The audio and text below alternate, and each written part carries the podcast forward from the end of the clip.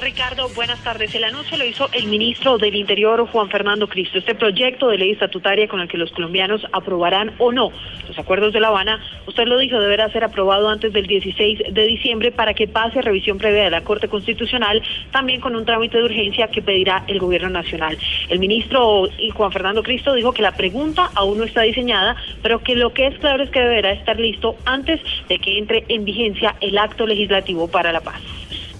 El señor presidente de la República ha tomado la, la, decisión hoy de enviar una comunicación al presidente del Senado y al presidente de la Cámara de Representantes solicitando trámite de urgencia con sesiones conjuntas de las comisiones primeras de Senado y Cámara para el proyecto de ley estatutaria denominado plebiscito para la paz.